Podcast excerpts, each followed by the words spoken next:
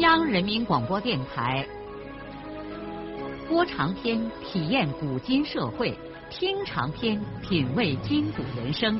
让我们的故事传到千家万户，让每一位听众走进我们长篇联播的新天地。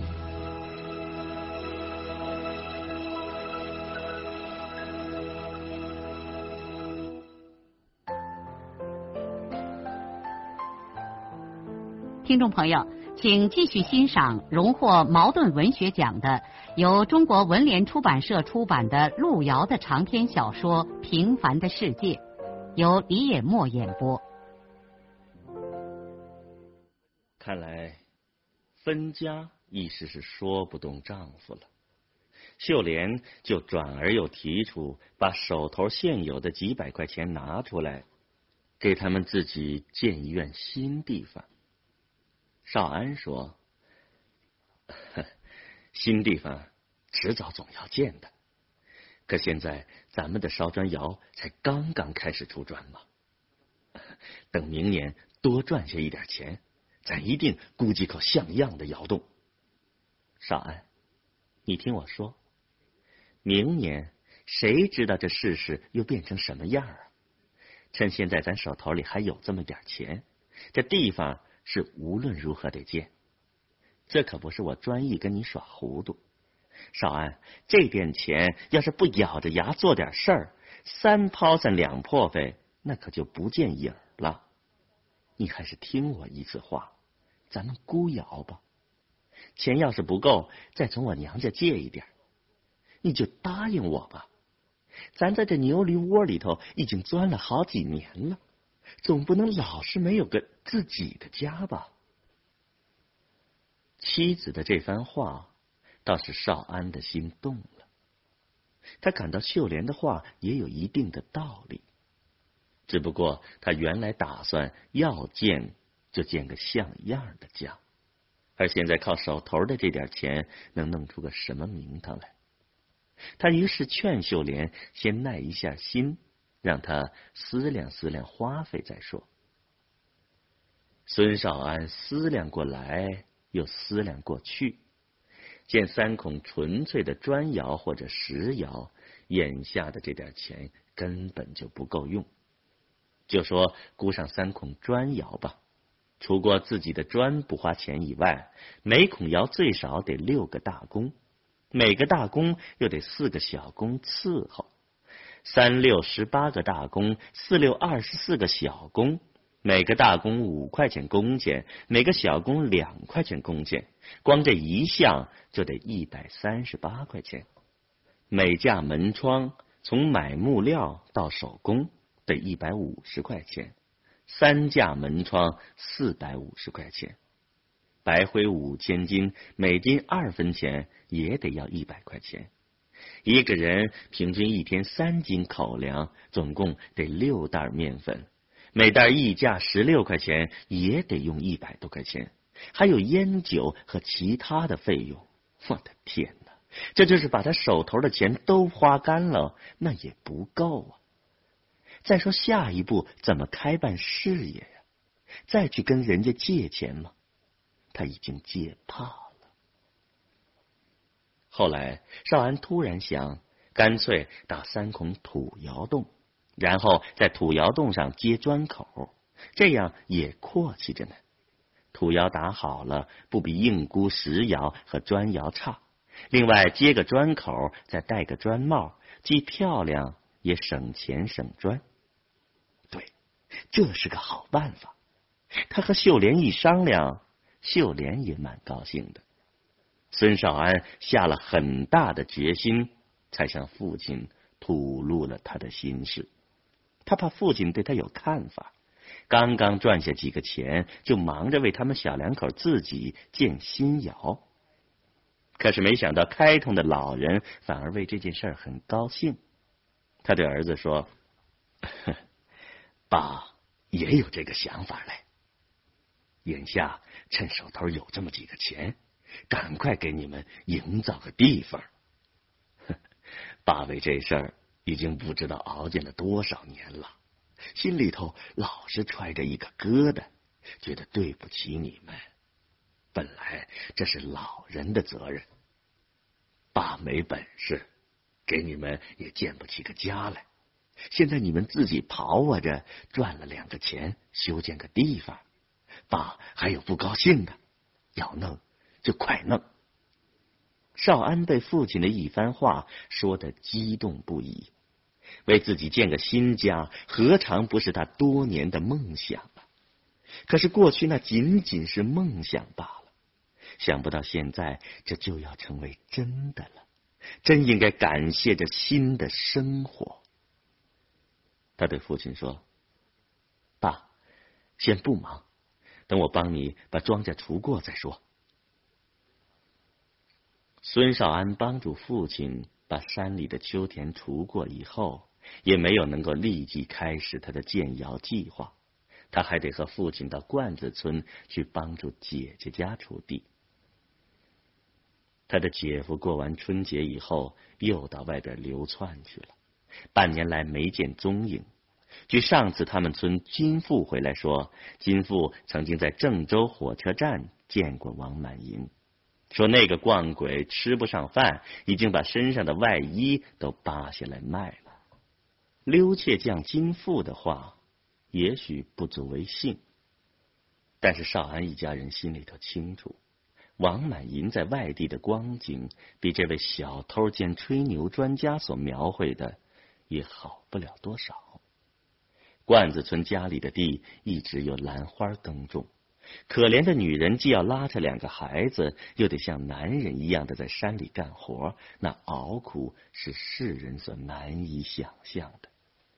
幸亏他离娘家不远，他父亲、他弟弟在农活最紧张的时候就跑来替他做了。少安和父亲。怀着沉重而痛苦的心情，把兰花家的地都锄过了。他们把这儿的活干得比双水村的活都要精致，边边盼盼，一丝不苟。为了减轻女儿的负担，孙玉厚返回双水村的时候，还把小外孙狗蛋儿也带回来了。外孙女猫蛋儿已经上了罐子村小学，不能跟着来外爷家。两家的秋田除开之后，少安这才开始动手修建他的新地方，一切都开始忙乱起来。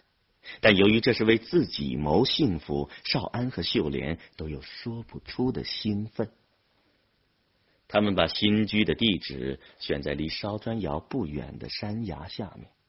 这里不仅土脉坚硬，据米家镇已故米阴阳当年称，这个地方风水也好的不能再好了。前边有两条玉带，公路和东拉河，面山五个土台子一字排开，恰似五朵莲花。以前没有人在这儿建宅，主要是因为这个地方已经到了村外。现在他们倒乐意占这块风水宝地，一是清静，二是离他们的烧砖窑很近。开挖土窑洞是一件技术性很强的工作，最少得聘请一位行家领料另外的雇工。双水村打土窑打的最出色的专家是金俊文。可是现在，别说一天出五块钱工钱，就是出十块钱，也把金俊文请不来了。金俊文因为大儿子有了出息，家业急骤的发达起来，已经不把百八十的钱放在眼里了。他整天穿戴一新，在山里做点轻活，然后逢集就到石歌节的土街上去悠哉游哉。在胡德福的饭馆里喝上二两烧酒，吃上一盘猪头肉，日子过得像神仙一样的快活。少安知道请不动金俊文，于是就到山背后的王家庄请了一名高手，然后又在村子里头雇了几个关系要好的庄稼人，便开始大张旗鼓的为自己建造新居了。多少年来。双水村第一次有人如此的大兴土木，人们羡慕不已，但并不感到过分的惊讶。在大家看来，孙少安已经跃居本村发财户的前列，如今当然该轮上这小子张扬一番了。对于孙玉婷来说，眼前的生活仍然像梦一般的不可思议。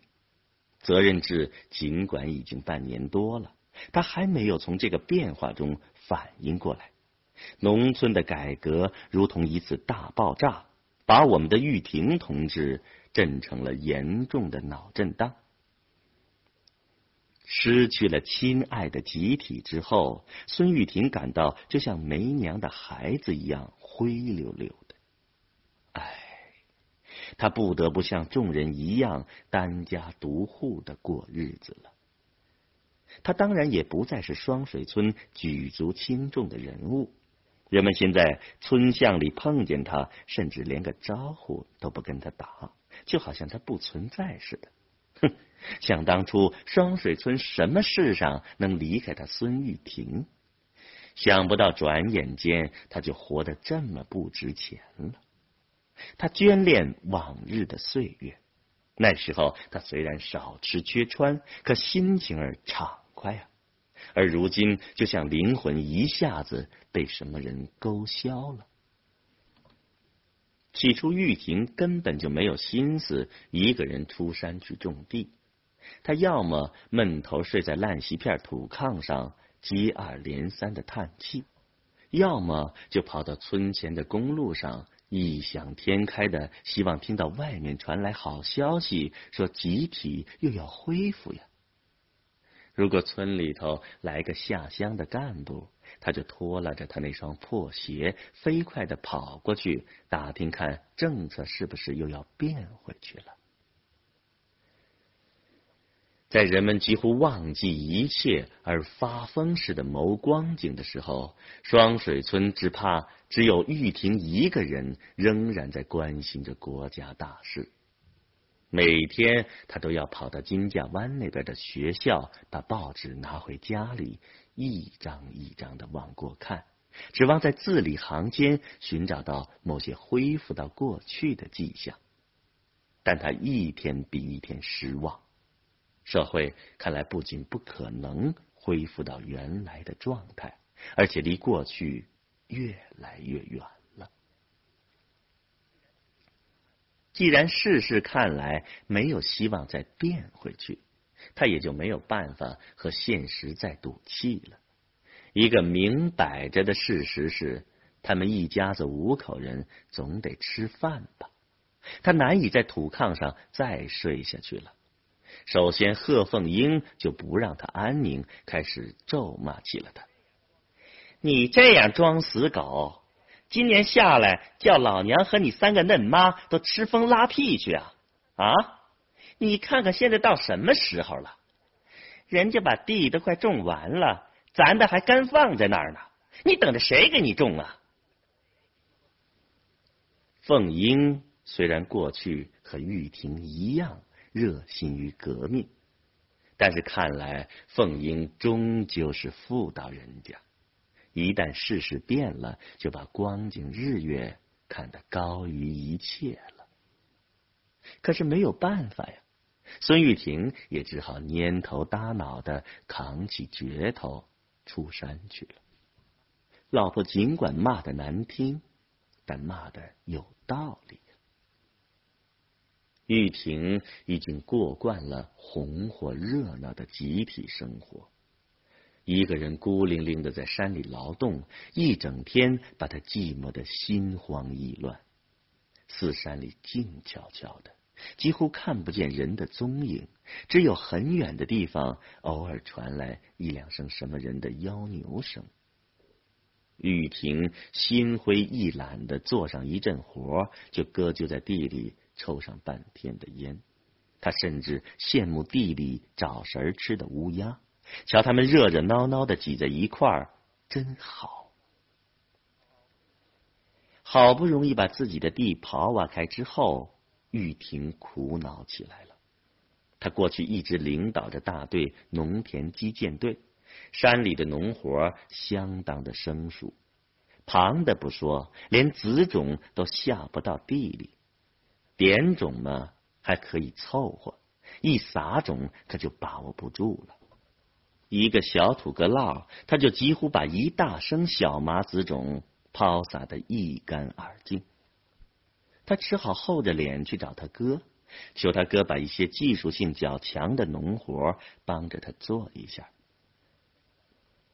在山里头孤单的劳动上一天，回家吃完晚饭之后，玉婷无法立刻躺到烂席片土炕上去睡觉，他总觉得晚上还应该有些什么事情。他把饭碗一丢，便脱了起那双烂鞋，丧魂失魄的出了门。他也不知道自己怎么一下子就走到了大队部。哦，他是开会来了。以前几乎每天晚上，他都要在这里开上半晚上的会。现在他竟然又不由自主的来到了这里。可是会议室上那把冰冷的铁锁提醒他，这儿不再开会了。夜晚出奇的平静，疲劳的庄稼人饭碗一丢。就进入了梦乡，唯有东拉河在沟道里发出寂寞的喧哗声。月亮在黑白相间的云彩里游移，大地上昏昏暗暗的。孙玉婷一个人惆怅的立在黑乎乎的大队部院子里，心中油然生出无限悲凉。他索性蹲在会议室门台上，一边抽烟，一边在黑暗中缅怀往日那些轰轰烈烈的日子。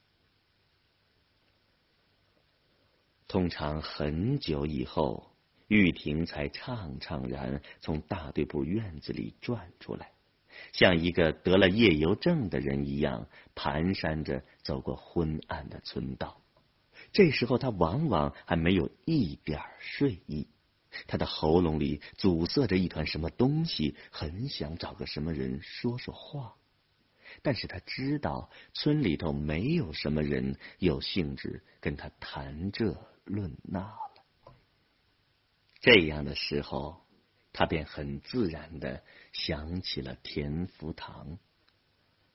可是当他满怀激情的找了几次田福堂之后，发现福堂也变了。连田福堂也再也没有兴致和他讨论国家大事，甚至还对他的夜访表现出一种厌烦的情绪。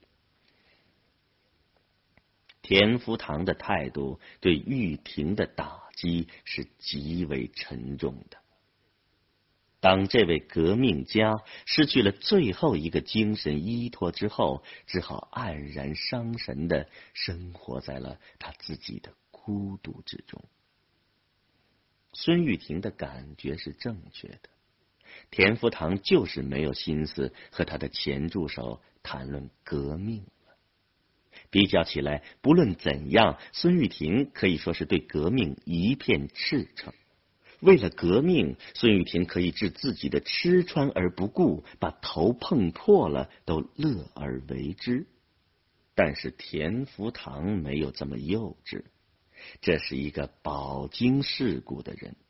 他虽然是个农村的党支部书记，但是穿越过不同时代的各种社会风暴，因此有了人们常说的那种叫做经验的东西。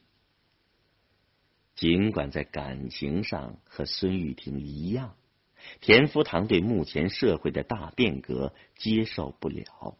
但是他的理智告诉他自己，这一切已经很难再逆转。不管你情愿还是不情愿，社会就是这个样子了。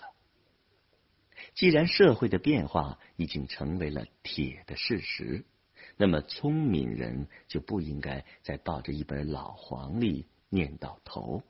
孙玉婷梦想复辟是徒劳的。何必一口咬个屎片子，连油饼子都换不转呢？他田福堂才不是这哈词呢。一段时间以来，田福堂甚至变得有点清心寡欲，大有看破红尘的味道。那种争强好胜、动不动就剑拔弩张的激情，渐渐的失去了势头。他就像一个长时间游泳的人，疲倦的回到了岸上。他现在已经很少出门，虽说还当着书记，但对公众事务不再热心了。公社下来个什么任务，他就推给副书记金俊山去处理。农村已经单干了，有什么事儿还能值得他热心呢？再说现在的工作又能给自己带来什么甜头呢？可是田福堂绝不会像孙玉婷那样和自己的光景日月赌气。土地分开之后，他苦恼归苦恼，但是不误农时，及时的开始了耕种。儿子润生已经跟上向前去学开汽车了，这是福堂主动找女婿安排的。家里的这点地，他一个人能应付了。虽说他多少年没有参加劳动，刚开始出山的时候有点吃笑不了，但是他年轻的时候在双水村也毕竟是一把劳动好手。旧社会和孙玉厚这一茬人都在有钱人家的门上经受过严格的磨练，因此基本功在了。现在他已经慢慢的又适应了山里的庄稼活，在山里一个人劳动的时候，他也像玉婷一样，有一种孤单和被抛弃的感觉。想起当年在村里村外叱咤风云的盛况，心里头也不免涌上一丝悲凉。可是世事不饶人呐，一时三刻他就被赶上了山，不得不像众人一样的握起了老绝把，满头臭汗的为自己的生计而拼命。可他还记得小时候上东学的时候，金先生。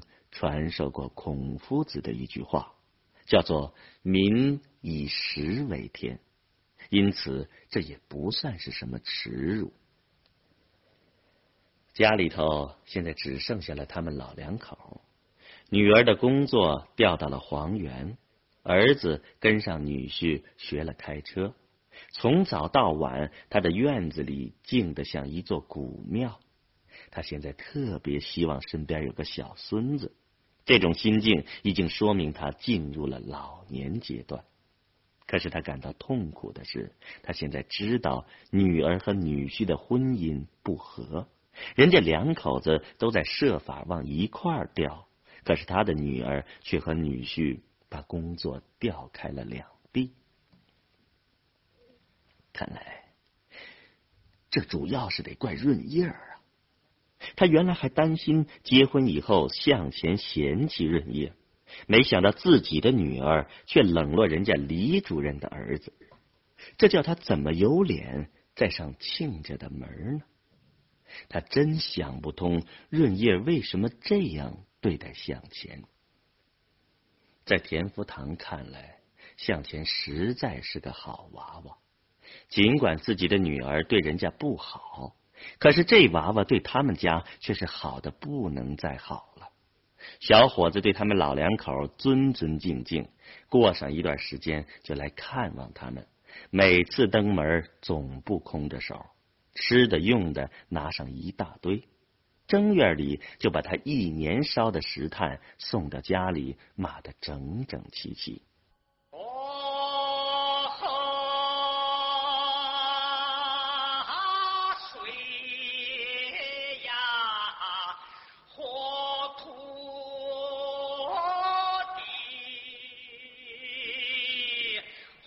路遥的长篇小说《平凡的世界》今天就播送到这里。